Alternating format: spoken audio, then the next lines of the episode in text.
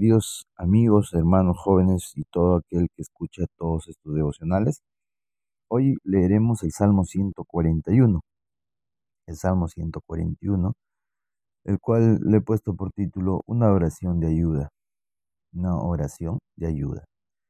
Dice así, Jehová, a ti he clamado, apresúrate a mí, escucha mi voz cuando te invocare Suba mi oración delante de ti como el incienso, el don de mis manos como la ofrenda de la tarde. Pon guarda mi boca, oh Jehová, guarda la puerta de mis labios. No dejes que se incline mi corazón a cosa mala, a hacer obras impías con los que hacen iniquidad, y no coma yo de sus deleites. Que el justo me castigue será un favor, y que me reprenda será un excelente bálsamo que no me herirá la cabeza, pero mi oración será continuamente contra las maldades de aquellos. Serán despeñados sus jueces, y oirán mis palabras que son verdaderas. Como quien yende y rompe la tierra son esparcidos nuestros huesos a la boca del Seol. Por tanto, a ti, oh Jehová, Señor, miran mis ojos. En ti he confiado, no desampares mi alma. Guárdame de los lazos que me han tendido y de las trampas de los que hacen iniquidad. Caigan los impíos aún en sus redes, mientras yo pasare adelante. Vemos aquí una oración del salmista David, el cual muestra aquí a David como un hombre de conciencia sensible, que le pide a Dios que ocupe de su propio pecado y de sus debilidades antes de dirigirse a los impíos que luchan contra él. Muestra que David estaba aún más preocupado por el mal de sí mismo que quizá por el mal de otras personas. Vemos aquí en el primer versículo que él está empezando su oración a Dios, a Jehová, al Padre. Eh, recurrir en los momentos de angustia, porque David estaba siendo perseguido por Saúl, estaba siendo vigilado y cada vez tenía que ir de lugar en lugar escapando para que no sea quitada su vida.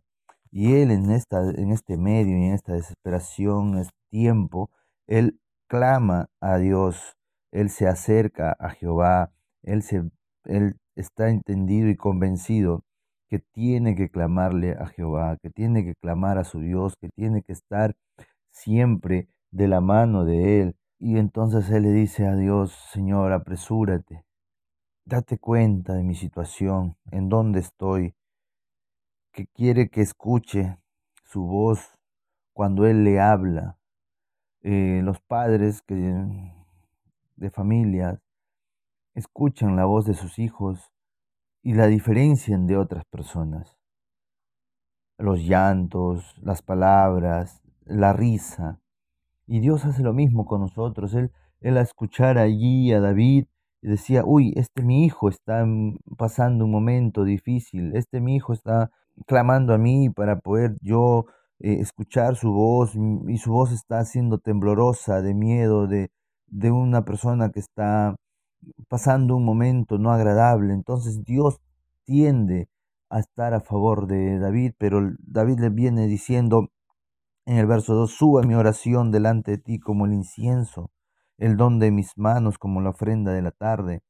el incienso era algo que se ponía ¿no? en, en el altar, algo que se ponía siempre por las mañanas y por las tardes para que haya un olor grato, olor que subía, un humo que subía hacia los cielos y era como una ofrenda ¿no? para el Señor.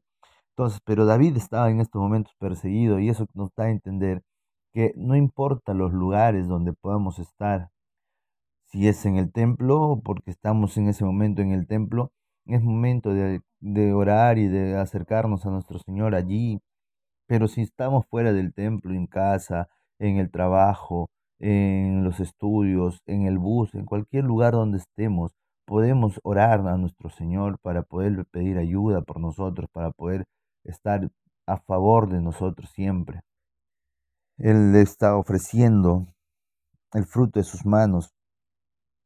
Él está diciendo, Señor, lo que yo hago es para ti. tómalo como una ofrenda.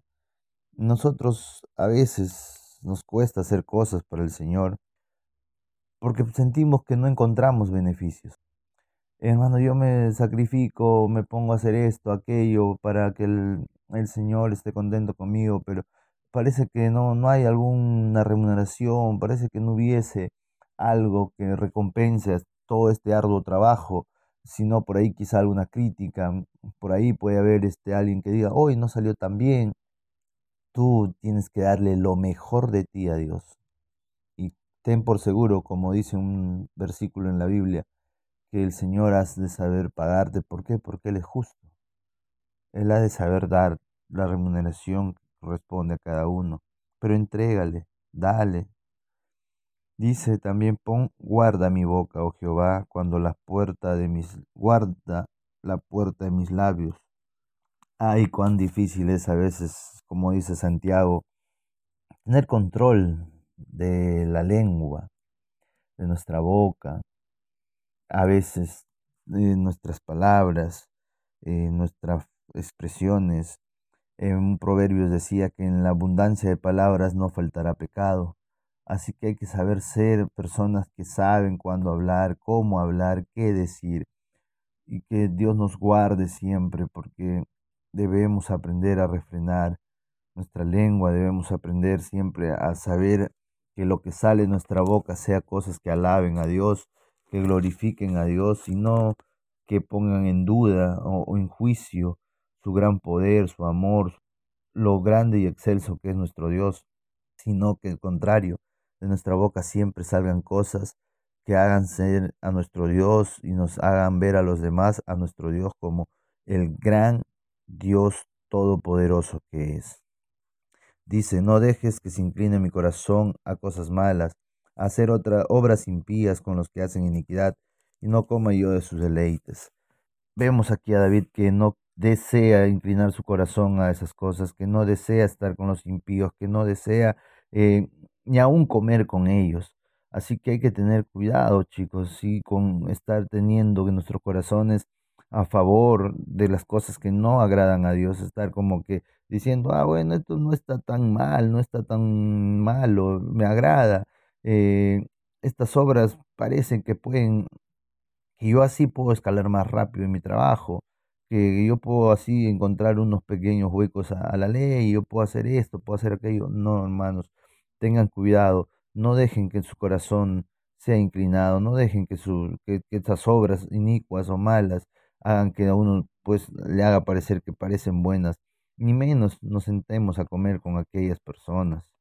Dice que el justo me castigue será un favor y que me reprenda será un excelente bálsamo, que no herirá la cabeza, pero mi oración será continuamente contra las maldades de aquellos. Así que hay que tener aquí consideración de las personas que nos corrigen.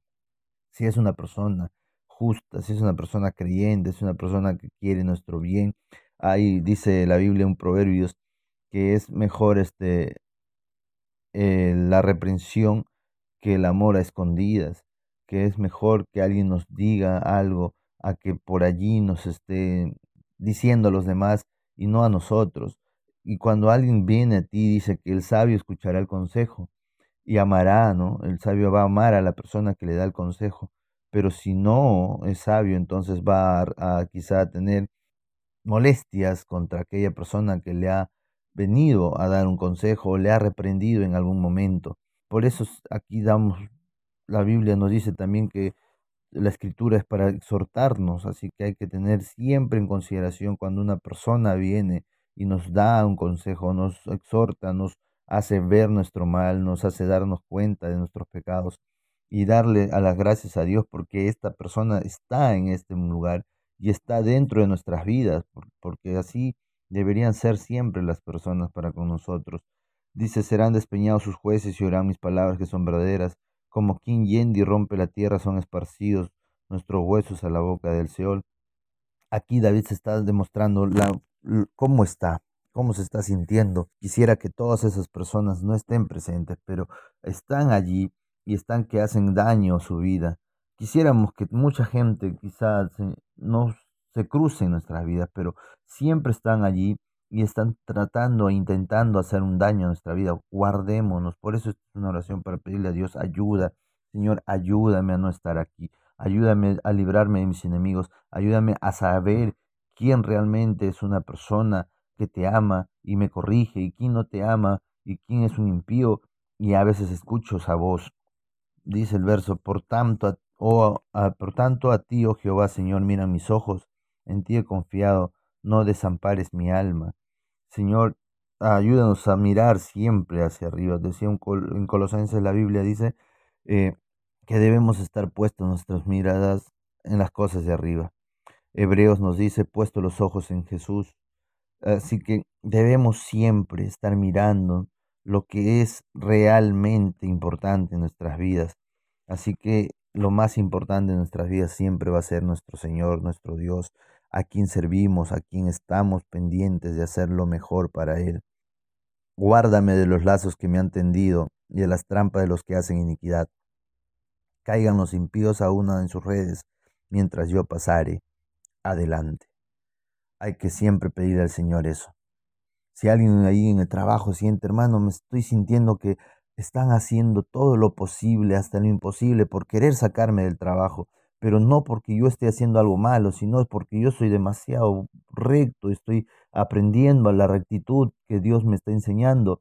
Y entonces esto no les agrada a mis amigos, no les agrada a mis compañeros de trabajo, no les agrada a mis compañeros de estudio, porque ellos quieren hacer a veces una que otra cosa negativa, mala, y yo no estoy de acuerdo. Entonces están viendo la forma de cómo sacarme, de cómo no estar, que yo siga allí, y están tendiendo trampas, me están poniendo dificultades clama al Señor y pide al Señor, Señor, líbrame, líbrame de todas esas trampas, líbrame de todas esas redes que ellos tienden, de no caer ahí, de no dar un pie en falso, de saber dónde debo yo, Señor, poner mis miradas, dónde debo pisar. Así que, Padre Celestial, sino que sea al contrario, ella, aquellas personas que buscan mi mal sean, Señor, dañadas, tocadas con su propio por sus propias redes, por sus propias trampas.